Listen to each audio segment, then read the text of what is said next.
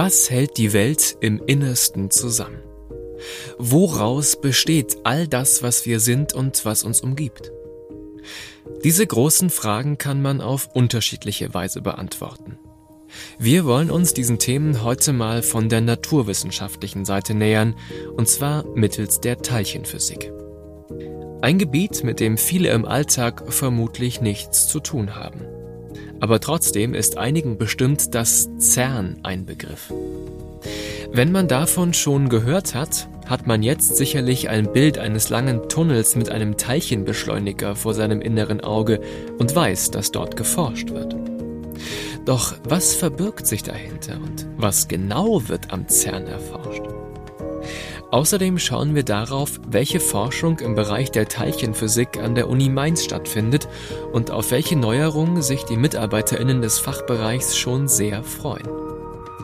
In dem Zusammenhang wollen wir auch auf das enorm wichtige und große Exzellenzcluster Prisma Plus schauen und herausfinden, warum es für die Arbeit der Wissenschaftlerinnen so unabdingbar ist.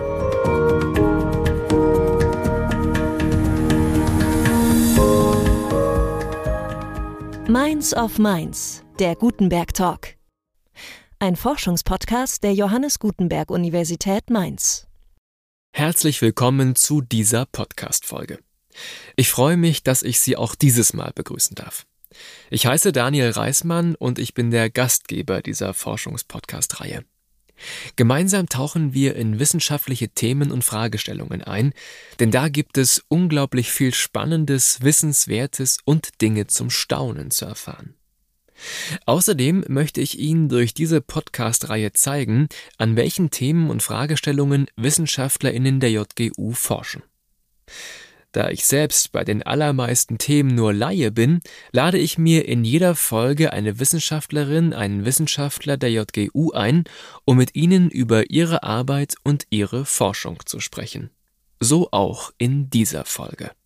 Ich musste auf meinen Physiklehrer warten und äh, vor dem Klassenraum war ein Poster aufgehangen äh, vom Forschungszentrum CERN. Und ich habe mir das Poster durchgelesen und dachte mir, da will ich arbeiten. Und dann, äh, viele Jahre später, habe ich dann da gearbeitet. War ein langer Weg mit vielen ähm, äh, Hoch- und Tiefs, aber am Ende hat es geklappt. Sagt mein heutiger Gast Matthias Schott. Nach meinem Diplom, den, das ich noch in der theoretischen Physik gemacht habe, war ich erstmal bei einer Unternehmensberatung für einige Wochen.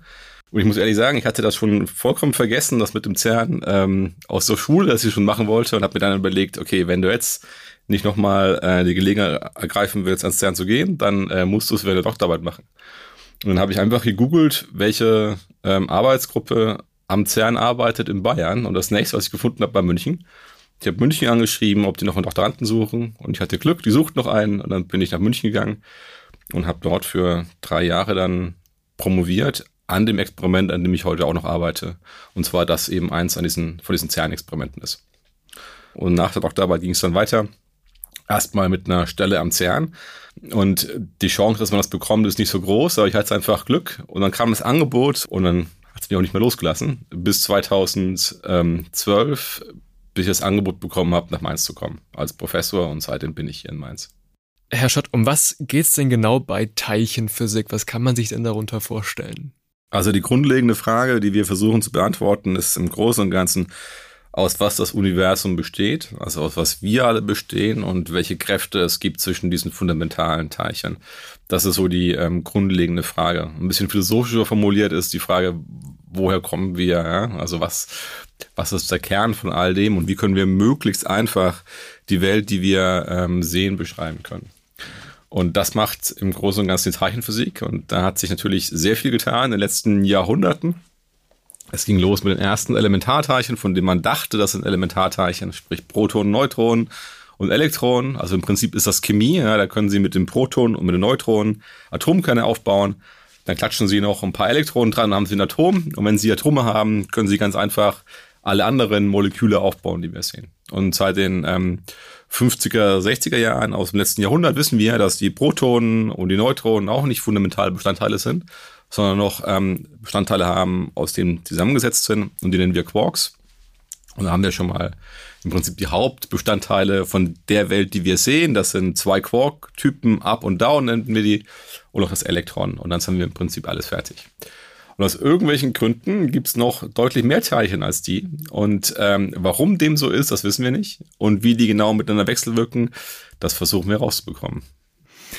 Das heißt also, Teilchenphysik umgibt uns immer und überall. Und auch wir quasi sind als Mensch Teil der Teilchenphysik? Der Teilchenphysiker würde sagen, ja. Und das im Prinzip ist unsere, unsere Annahme, dass wir mit unseren äh, Modellen, die wir haben, alles beschreiben können, was Sie hier sehen.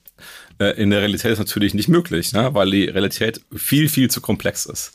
Aber wir glauben schon, dass wir im Prinzip alle Naturgesetze, die wir kennen, auf die fundamentalen Gesetzmäßigkeiten der Teilchenphysik reduzieren können mit Ausnahme der Gravitation, ist eine lange Geschichte. Aber im Großen und Ganzen, abgesehen davon, glauben wir wirklich alles darauf reduzieren zu können. Das soll nun nicht heißen, dass die anderen ähm, Naturwissenschaften keine Berechtigung hätten, nah zu sein. Das liegt einfach daran, dass wir als Physiker nur sehr viele, also nur sehr wenige Spezialfälle berechnen können. Und für den Rest braucht man dann approximative Modelle, ja, wie zum Beispiel eben die komplette Chemie. Ja. Also wir glauben einfach, dass im Prinzip wir schon alles wissen, was wir da haben, aber wir können das eben nicht so lösen, dass man da Vorhersagen machen könnte. Und ähm, das überlassen wir dann den Chemikern zum Beispiel. Jetzt habe ich in der Vorbereitung gesehen, es gibt ja experimentelle äh, Teilchenphysik und theoretische. Vielleicht können Sie mal umreißen, was so die Unterschiede auch vielleicht im Alltag von, von Forschenden sind, die sich mit dem oder mit diesem äh, Gebiet beschäftigen. Ich finde das eigentlich, ähm, wenn man es jetzt überlegt, ist das eigentlich wunderschön wie Wissenschaft sein sollte. Es gibt Leute, die überlegen sich Modelle, die machen Vorhersagen in diesen Modellen und dann gibt es Experimentalphysiker, also Experimentatoren, die sich überlegen, wie können wir denn diese Vorhersagen testen. Ja, und dann ähm, testest du eine Sache, wir testen das, dann verifizieren wir vielleicht das oder falsifizieren wir das Modell, was da da liegt. Und wir bekommen durch unser Experiment neue Einsichten in die Natur. Und dann geht das wieder zurück an die, an die Kollegen aus der Theorie, die gucken sich die experimentellen Resultate an versuchen dann im Prinzip daraus zu schließen, wie müssen wir unsere Modelle ändern, verbessern, ähm, sodass die experimentellen Beobachtungen ähm, abgebildet werden. Das heißt, im Prinzip ist es so, dass die theoretischen Kollegen sich Modelle überlegen und die Experimentalphysiker sich überlegen, wie wir Modelle testen können. Oder, und das ist, glaube ich, ein relativ neu, da wir ähm, doch im Moment nicht genau wissen, wo wir was Neues finden können, wir uns überlegen, überlegen wir uns in der Experimentalphysik auch, Ansätze, wo wir ein bisschen, ähm, wie soll ich sagen, losgelöst von theoretischen Vorhersagen nach Effekten suchen, wo wir glauben könnten, die sind spannend. Jetzt haben Sie vorhin schon relativ oft das Forschungszentrum CERN angesprochen, wo Sie, ich glaube, das erste Mal 2008 dann beruflich ähm, aktiv waren. Jetzt hat man diesen Namen CERN schon ein paar Mal auch in den Nachrichten gehört, auch wenn man so mit Physik äh, nichts zu tun hat, auch nicht beruflich wie, wie Sie. Was ist denn CERN? Was kann man sich darunter vorstellen? Also es ist im Prinzip wie eine kleine Stadt äh, am Rand von Genf, genau zwischen der Schweizer Grenze und der französischen Grenze. Und im Prinzip ähm, ist es eine ganz tolle Idee. Nach dem Zweiten Weltkrieg haben sich die europäischen Staaten ähm, zusammengesetzt und festgestellt, dass wenn sie ähm, Grundlagenforschung machen im Bereich der Kern- und Teilchenphysik, das ähm, so kostspielig ist, dass das im Prinzip keinen Sinn macht, dass das jedes Land alleine macht. Und dann setzt man sich zusammen und finanziert ein, ein gemeinsames Forschungsprojekt ähm, und eine Forschungseinrichtung. Und das ist im Prinzip das CERN. Das wurde gegründet von, glaube ich, zehn oder zwölf europäischen Nationen direkt nach dem Zweiten Weltkrieg eben äh, neutral in der Schweiz gelegen, hat sich dann später ausgebreitet, auch auf die, auf, aufs ähm, französische Staatsgebiet. Und ähm, das ist die Idee vom CERN. Und während der Jahre kamen immer neue Staaten hinzu, nicht nur die Gründungsstaaten, sondern inzwischen sind es, glaube ich, über 20 oder 30. Müsst ihr jetzt mal nachgucken. Also wenn Sie zum CERN fahren, was ich auch jedem mal empfehlen kann, da gibt es ganz tolle Touren, ähm, auch für Touristen, die man da einfach buchen kann. Dann sehen Sie ganz viele Flaggen da und das sind im Prinzip alle Mitgliedstaaten. Und all die Mitgliedstaaten äh, ähm, beweisen erstmal Geld natürlich, damit das CERN finanziert wird, aber viel wichtiger, äh, schicken ihre Wissenschaftler dorthin, um dort gemeinsam Projekte durchzuführen. Mhm. Jetzt haben Sie ja gesagt, eben gegründet nach dem Zweiten Weltkrieg äh, mit, mit der Aufgabe, wie sie eben damals war, dass man gemeinsam Grundlagenforschung betreiben wollte. Hat sich über diese Jahrzehnte an diesem Grundauftrag irgendwas geändert? Nein, überhaupt gar nicht. Also es ist immer noch wirklich reine Grundlagenforschung und es ist auch so, dass alle Erkenntnisse, die am CERN gewonnen werden, ähm, veröffentlicht werden. Das heißt, das CERN hält so gut wie keine Patente oder sowas, wird automatisch äh, veröffentlicht und daher eben auch, wie meisten vermutlich wissen, das World Wide Web, das ist nicht irgendwie patentiert, sondern es wurde eben am CERN entwickelt, auch nicht mit einem gewissen Zweck, dass wir dann eben das World Wide Web haben, wie wir es heute kennen, sondern damals war das zum ähm, Austausch von Forschungsergebnissen gedacht. Aber die Infrastruktur, die entwickelt wird, wird automatisch allen zur Verfügung gestellt. Ja, ist auch alles unglaublich transparent. Also es gibt im Prinzip keine ähm, Entwicklung am CERN, die nicht äh, veröffentlicht ist. Das passiert im Prinzip überhaupt gar nicht. Das CERN, die Europäische Organisation für Kernforschung. Der Grundstein für diesen Forschungsort wurde 1955 gelegt. Kurz darauf, 1957, wurde auch schon der erste Teilchenbeschleuniger in Betrieb genommen. In den 1970er Jahren belief sich das Budget des CERN auf rund 370 Millionen Franken.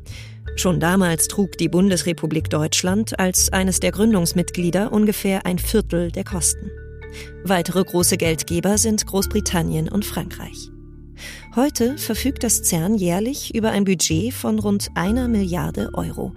Zurzeit sind 23 Staaten Mitglied. Es ist das größte Forschungszentrum für Teilchenphysik weltweit. Nach eigener Aussage arbeiteten im Jahr 2017 rund 3400 Mitarbeiterinnen direkt am CERN. Insgesamt waren mehr als 14.000 Gastwissenschaftlerinnen rund um den Globus an CERN-Experimenten beteiligt.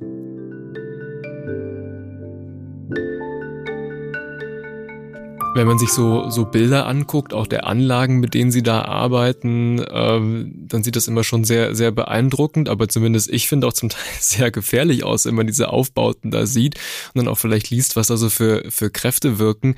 Ist denn die Arbeit dort vielleicht auch bei gewissen Experimenten gefährlich? Ähm, nein. Also ist eine komplizierte Frage. Also erstmal, wie ich noch angefangen habe, also 2008, 2009, war ich auch ähm, Touristenführer am CERN. Und was da ähm, beim Start von diesem neuen Beschleuniger, diesen LHC, also Large Hadron Collider, wie, wie wir nennen, da gab es, ähm, wie soll ich sagen, ähm, eine Art Verschwörungstheorien von Leuten, die behauptet haben, wenn man das anschaltet, dann äh, entstehen schwarze Löcher, die die Welt verschlingen und sowas. Das ist natürlich ähm, Quatsch. Ähm, aber trotzdem, wenn man das äh, hat in der Öffentlichkeit, muss man das auch beantworten und begründen können. Und äh, solche Überlegungen sind einfach wirklich ähm, an den Hahn herbeigezogen. Da steckt nichts dahinter. Ähm, das kann man auch glauben. Man kann einfach hingehen und sich das angucken. Da ist wirklich ähm, ähm, nichts Geheimes, äh, nichts Geheimes dort. Ähm, aber natürlich sind das große Anlagen. Das heißt, unser Detektor, an dem ich zum Beispiel arbeite, der ist 20 Meter hoch und äh, 40 Meter lang. Was gefährlich ist, wenn ich da oben rumturne und Sachen installiere. Aber es ist wie auf einer Baustelle. Ja, also die Frage ist, ist es gefährlich am CERN zu arbeiten auf der Baustelle? Da würde ich jetzt sogar behaupten, auf der Baustelle ist es gefährlicher, denn am CERN legen die unglaublich großen Wert auf Sicherheit. Also das kann man sich gar nicht vorstellen, wie viel Kurse man machen muss, um überhaupt ähm, darunter zu dürfen. Dann muss man noch mehr Kurse machen, um irgendwas zu installieren. Also es ist, da wird sehr viel Wert auf Sicherheit gelegt.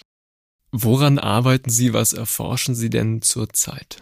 Ich interessiere mich für sehr viele, äh, viele Phänomene. Hauptsächlich geht es immer bei mir ähm, um Phänomene, ähm, die jenseits unseres aktuellen Verständnisses liegen. Und da habe ich im Prinzip zwei Forschungsrichtungen.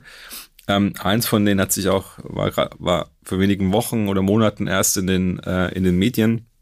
Und zwar gibt es eine Elementarteilchen, das nennen wir Weboson. Also dieses Weboson ähm, äh, hat eine Masse, das wiegt irgendwas. Und diese Masse kann man sehr genau vorhersagen in unserer Theorie. Das heißt, die Idee ist jetzt, wir nehmen die Vorhersage der Masse und wir ähm, messen wirklich die Masse, das Gewicht des Webosons und vergleichen die beiden Werte. Und wenn wir einen Unterschied sehen, einen signifikanten Unterschied, dann wissen wir, irgendwas fehlt in unserer Theorie der Berechnung. Das heißt, irgendwas ist da, spielt eine Rolle, was wir in unserem bisherigen Verständnis nicht berücksichtigen können. Und ähm, die Messungen, die von unseren Kollegen von einem alten Experiment in den USA aus dem Jahr 2012, da war die letzten Datennahme, ähm, war, ähm, herausgekommen ist, das wurde erst Anfang dieses Jahres veröffentlicht, da sehen wir signifikante Abweichung zwischen der vorhergesagten und der gemessenen Masse des Webosons. Und ähm, das ist mit sogenannten sieben Standardabweichungen. Das heißt, es ist sehr, sehr, sehr signifikant. Ähm, meine Kollegen und ich unter anderem auch federführend an der Uni Mainz, ähm, haben ebenfalls Messungen der Webosonmasse durchgeführt. Das hat uns auch etwa acht Jahre äh, gekostet. Und die wurde 2016, 17 das erste Mal veröffentlicht. Und wir sehen diese Abweichungen nicht. Also bei uns stimmt alles überein mit unseren Erwartungen. Ah das heißt, was es jetzt geht, ist, wir machen nochmal eine neue Messung ähm, von, dieser, ähm, von diesem Experiment, also von dieser Observablen und gucken, ob wir ähm, irgendwas Neues sehen, ob wir vielleicht einen Fehler gemacht haben. Das ist so die Zeit, was ich, was äh, die Aufgabe, in der ich im Moment arbeite. Das zweite große Themengebiet, und dafür habe ich auch ähm, äh, glücklicherweise eine ähm, große Forschungsförderung bekommen, ist die Suche nach sogenannten axionartigen Teilchen. Da muss ich vielleicht ein bisschen ausholen. Ähm, das sind hypothetische Teilchen, die wir bisher noch nicht beobachtet haben, aber sie könnten einige Phänomene erklären, von denen wir wissen, dass sie da sind. Und ähm, es gibt unterschiedliche Experimente, wie man nach diesen axionartigen Teilchen suchen kann. Eins, glaube ich, kann man sich ganz gut vorstellen. In der Theorie geht man davon aus, dass diese axionartigen Teilchen, oder nennen wir sie jetzt mal kürzer Axione, an äh, Licht- und Magnetfelder koppeln können. Das bedeutet, wenn Sie ein starkes Magnetfeld haben und ein Laser, wo Lichtteilchen drin sind, und diesen Laser durch das Magnetfeld schießen, kann sein, dass in diesem Magnetfeld aus diesen ähm, Lichtteilchen sogenannte Aktionen entstehen. Wenn Sie so ein Aktion haben, macht das erstmal nichts, es fliegt einfach weiter. Und das ist die einfache Idee ist, Sie stellen eine Wand hin und das Licht fliegt gegen die Wand, kommt nicht durch, aber die Aktionen, die vielleicht entstanden sind, fliegen durch die Wand. Auf der anderen Seite der Wand äh, bauen sie wieder ein Magnetfeld auf und dann kann das Umgekehrte passieren, dass dieses Axion umwandelt in ein Lichtteilchen. Und die grundlegende Idee ist einfach, sie schießen einen Laser in ein Magnetfeld auf eine Wand, bauen hinter der Wand ein zweites Magnetfeld auf und gucken, ob sie irgendwo Licht sehen. Und wenn sie Licht sehen, haben sie den Nobelpreis gewonnen oder ihre Wand war nicht ganz dicht. Ja, eins von beiden. Also vermutlich haben sie den Nobelpreis gewonnen, wenn sie da was sehen. Wenn Sie nichts sehen, dann wissen Sie, okay, die Theorie, zumindest in diesem Parameterbereich, von meinen Aktionen war falsch. Und das ist eins von diesen Experimenten, an denen wir gerade arbeiten. Das wird gerade aufgebaut am Forschungszentrum DESI in Hamburg. Und eine ältere Version hatten wir aufgebaut vor einigen Jahren am Forschungszentrum CERN auch. Und bisher haben wir nichts entdeckt. Leider. Jetzt habe ich in der Vorbereitung oft was von der Weltmaschine gelesen. Vielleicht können Sie sagen, was die Weltmaschine ist, ähm, was es damit auf sich hat. Also glaube ich, nur ein äh, schöner äh, PR-Name für den Large Hadron Collider. Das ist unser großer Beschleuniger am CERN, der im Moment ähm, Daten nimmt. Vielleicht ein paar Fakten zum, zum LHC und was dahinter steckt und warum man das dann am Ende auch Weltmaschine nennt. Also ähm, in den 70er Jahren hat man am CERN schon einen Tunnel gegraben, der 27 Kilometer lang ist und ungefähr 100 Meter ähm, unter der Erde. Und vielleicht als kleine Background-Information, äh, die 100 Meter sind nicht gewählt worden, weil das irgendwie gefährlich wäre. Das liegt einfach nur daran, dass oben ähm, sehr viele Dörfer sind auf der französischen Seite. Das heißt, da kann man das gar nicht oberirdisch bauen, da müsste man irgendwie die ähm, Häuser wegbekommen, was man natürlich nicht will. Und dann hat sich herausgestellt, dass bei 100 Meter Tiefe eine sehr stabile Gesteinsplatte ist, wo man einen Tunnel draufbauen kann. Und die Kollegen aus der Schweiz wissen, wie man einen Tunnel baut. Daher eben dann 100 Meter tief, 27 Kilometer lang im Kreis. Und die Idee ist, in diesem Kreis baut man nun Magnete auf und schickt Teilchen, positiv und negativ geladene Teilchen in unterschiedliche Richtungen und lässt sie beide korrelieren. Und das hat man gemacht ähm, im, im vorherigen Beschleuniger Lab hieß der bis, bis zum Jahr 2000, 2001. Und dann wollte man noch zu höheren Energien gehen. Warum? Da komme ich gleich drauf. Und hat dann im Prinzip gleich anschließend einen neuen Beschleuniger eingebaut, den LHC. Das ist einfach im Prinzip stärkere Magnete. Was man jetzt macht, ist, man äh, lässt Protonen, also sprich Bestandteile, aus denen ähm, die Atomkerne bestehen, links und rechts rum ähm, rennen, macht die immer schneller, macht immer mehr Energie rein und lässt sie an bestimmten, äh, bestimmten ähm, Punkten in diesem Ring kollidieren. Und an diesen Punkten, ähm, wo die kollidiert werden, baut man Detektoren drumherum. Und ähm, wir haben vier Detektoren, die diese Kollisionen aufzeichnen. Und äh, einer von diesen großen Detektoren, den nennen die Atlas, und da ist auch die Uni Mainz ähm, sehr groß beteiligt. Ja, seit vielen, vielen Jahren und Jahrzehnten bauen äh, wir an diesem Detektor und entwickeln den weiter. Und warum jetzt Weltmaschine? Nun, wir lassen diese Teilchen ähm, immer schneller werden, damit sie mehr Energie bekommen. Und jeder kennt diese Formel E ist gleich mc Quadrat, also Energie ist gleich Masse. Und das ist im Prinzip die dahinter. Ja, wir machen die Dinger immer schneller, machen höhere Energien, lassen die dann kollidieren und versuchen dann das neue Teilchen, also neue Masse entsteht daraus, von eventuell von Teilchen, die wir vielleicht bisher noch nicht kennen, oder Teilchen, die wir schon kennen, aber mit anderen ähm, Eigenschaften oder die sich anders verhalten, als wir es im ursprünglichen Modell vorhergesagt haben. Nun, jetzt aber der Zusammenhang mit der Weltmaschine. Was wir im Prinzip machen oder was viele Leute sagen, wir versuchen den Urknall zu reproduzieren. Das klingt ein bisschen gefährlich, aber das ist gar nicht so äh, gefährlich, wie man sich das vorstellt. Was ist der Urknall? Wenn Sie etwa 14 Milliarden Jahre zurückreisen in der Zeit, ist das Universum aus vielleicht nichts ne, entstanden. Genau kann ich das nicht sagen, aber kurz nachher war auf jeden Fall sehr viel Materie da. Und diese Materie war sehr dicht gepresst. Und Dichte, sehr, sehr dicht und sehr heiß, heißt im Prinzip hohe Energie. Das heißt, dort haben nach dem Urknall Bedingungen geherrscht, ähm, wie wir sie ähm, seitdem nicht mehr gesehen haben. Und die Idee ist nun, um zu verstehen, ähm, wie sich die Elementarteilchen bei sehr hohen Energien verhalten und wie wechselwirken, also zu verstehen, wie im Prinzip die Bedingungen waren am Anfang des Universums, müssen wir irgendwie das reproduzieren im Labor, sodass wir das nachweisen können. Und da ist einfach die Idee, man nimmt diese Teilchen, beschleunigt die, lässt sie kollidieren, bekommt sehr hohe Energiendichten und das sind im Prinzip dann Bedingungen, wie sie geherrscht haben kurz nach dem Urknall. Und kurz nach dem Urknall sage ich es mal bewusst vage, hängt ein bisschen davon ab, ähm, wie viel Mikro- oder Nanosekunden das danach war. Wenn wir jetzt auf diesen Beschleuniger ähm, gucken, also da kann man jetzt sagen, da laufen quasi permanent Teilchen durch und dann stoßen die sich an gewissen Stellen zusammen und da zieht man dann Daten draus. Läuft, läuft da immer nur ein Experiment quasi an einem Detektor oder laufen da auch viele Sachen parallel und viele Forschungsteams ziehen sich dann die Sachen daraus, die sie gerade brauchen? Genau, also das ist genau richtig. Also das Letztere ist richtig. Man macht da nicht nur ein Experiment, sondern man lässt das im Prinzip Tag und Nacht laufen. Im Moment eher weniger wegen Energiekosten. Das kostet offensichtlich Strom. Das heißt, da ähm, äh, sparen auch wir jetzt am CERN äh, signifikant ein. Aber die grundlegende Idee ist schon, dass wir da nicht nur zwei Protonen drin laufen lassen, die kollidieren, sondern viele Milliarden Protonen. Und dann ähm, ähm, lassen wir diese Strahlen aufeinandertreffen und von diesen Milliarden Protonen interagieren maximal 10, 20, 30, 40 gleichzeitig. Das heißt, wenn Sie ähm, 20, 30 verlieren, aber Milliarden haben, können sie das sehr, sehr oft wiederholen. Das machen wir auch gleichzeitig an allen vier Punkten am Beschleuniger, wo diese vier Experimente stehen. Und diese vier Experimente können Sie sich vorstellen, das sind im Prinzip große Kameras, die einfach aufzeichnen, was bei diesen Kollisionen entsteht. Jetzt haben Sie ja schon ein bisschen beschrieben, wie die Arbeit aussieht, äh, woran Sie, woran Sie forschen. Ähm, klingt ja schon, als ob sie, haben sie auch gesagt, mehr verstehen wollen, als man bisher schon weiß. Und sie haben ja eben gesagt, man versucht den Urknall nachzubilden. Das hat ja irgendwie auch was, was sehr Gewichtiges, auch was, was sehr ähm, Pathetisches. Hat denn Ihre Arbeit bisher auch vielleicht Ihren, Ihren Blick auf die Welt äh, in gewisser Weise irgendwie verändert? Ich glaube ja. Äh, vielleicht aber nicht ganz so, wie ich es erwartet habe. Also ich habe angefangen, Physik, Physik studieren, weil ich dachte, da lerne ich, wie die Welt funktioniert.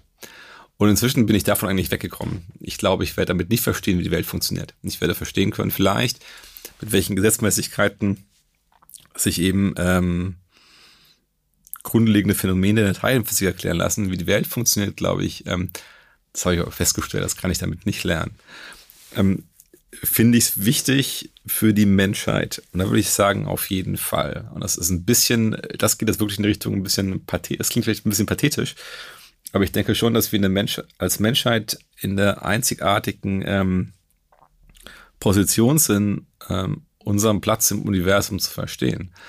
Ich weiß nicht, wie wahrscheinlich es ist, ob es außerirdisches Leben gibt oder nicht. Das fühle ich mich nicht qualifizierte Antworten zu geben. Aber offensichtlich ist die Tatsache, dass wir uns selbst bewusst sind. Und so kann, so sehe ich das immer. Das Universum wird sich mit uns selbstbewusst. Ja, das heißt, wir versuchen, was über das Universum rauszubekommen.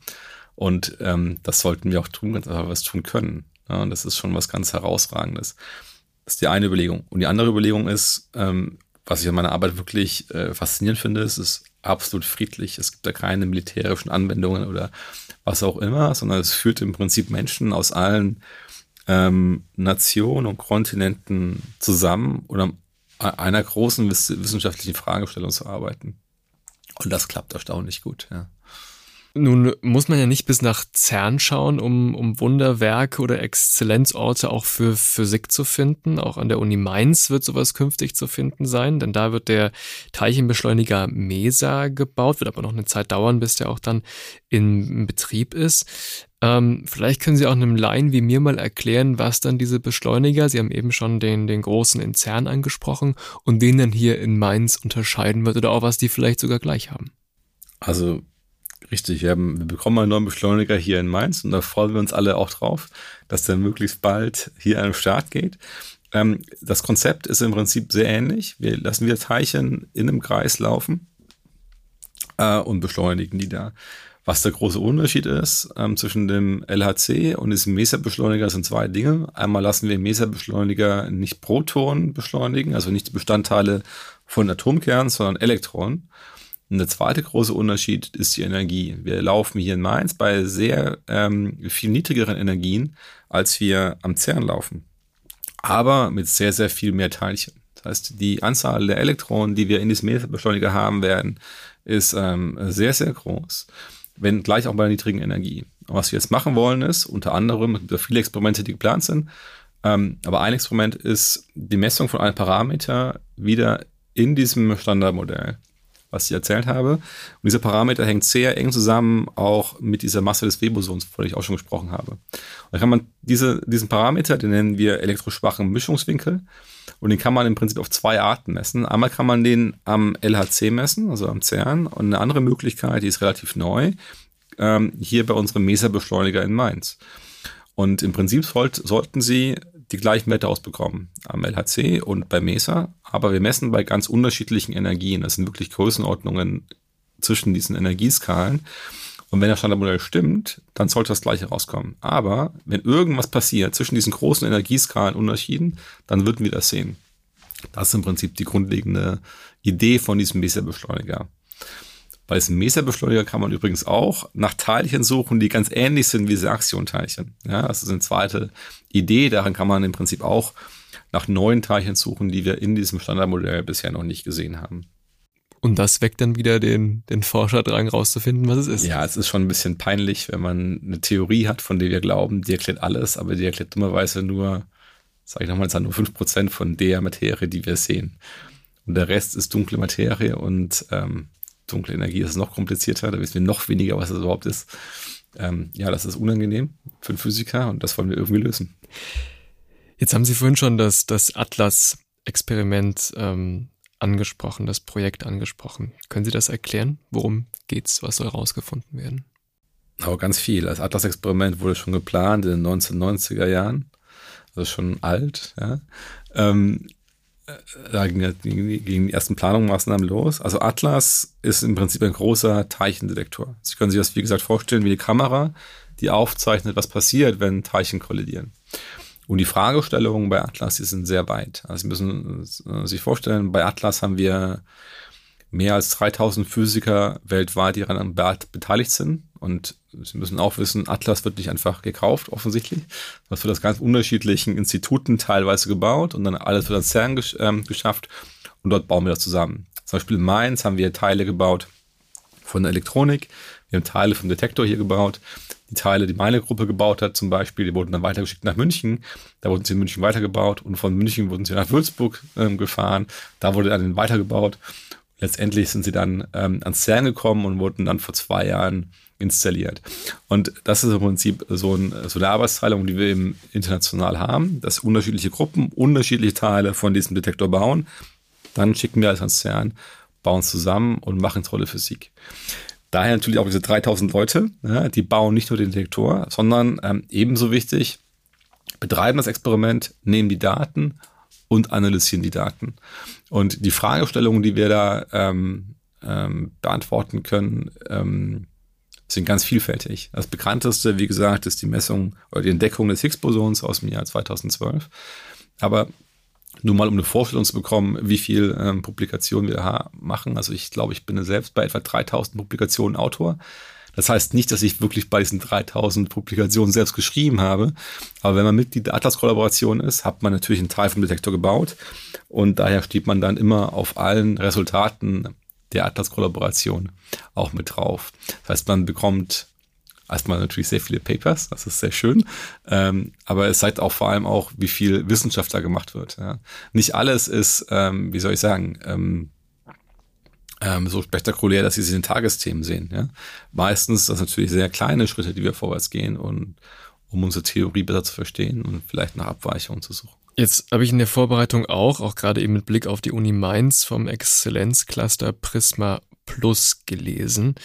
Ähm, können Sie erklären, was das Exzellenzcluster Prisma Plus ist, was es beinhaltet, was es tut? Also Prisma Plus ist unser aktuelles Exzellenzcluster, ist der Nachfolger von Prisma, daher das erste Plus. Ähm, das ist äh, entstanden aus der Exzellenzförderinitiative vom Bund die, ich glaube das erste Mal 2010, 2011 ins, ins Spiel gebracht worden ist.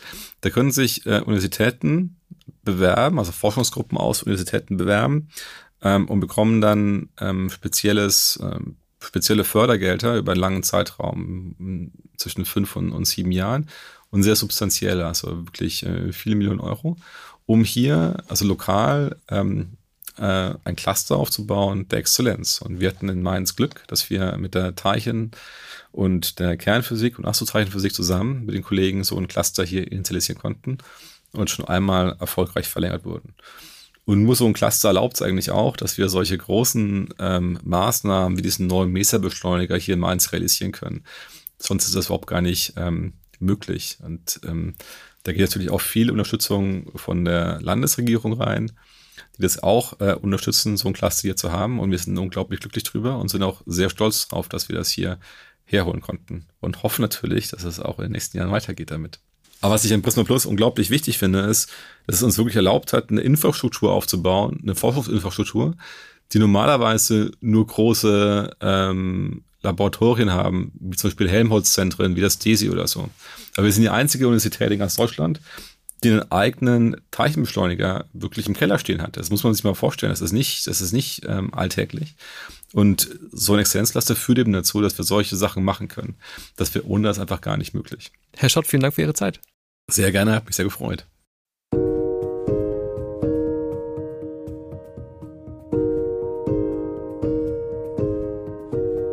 Durch Wissenschaft und Forschung konnte schon vieles entdeckt und entschlüsselt werden.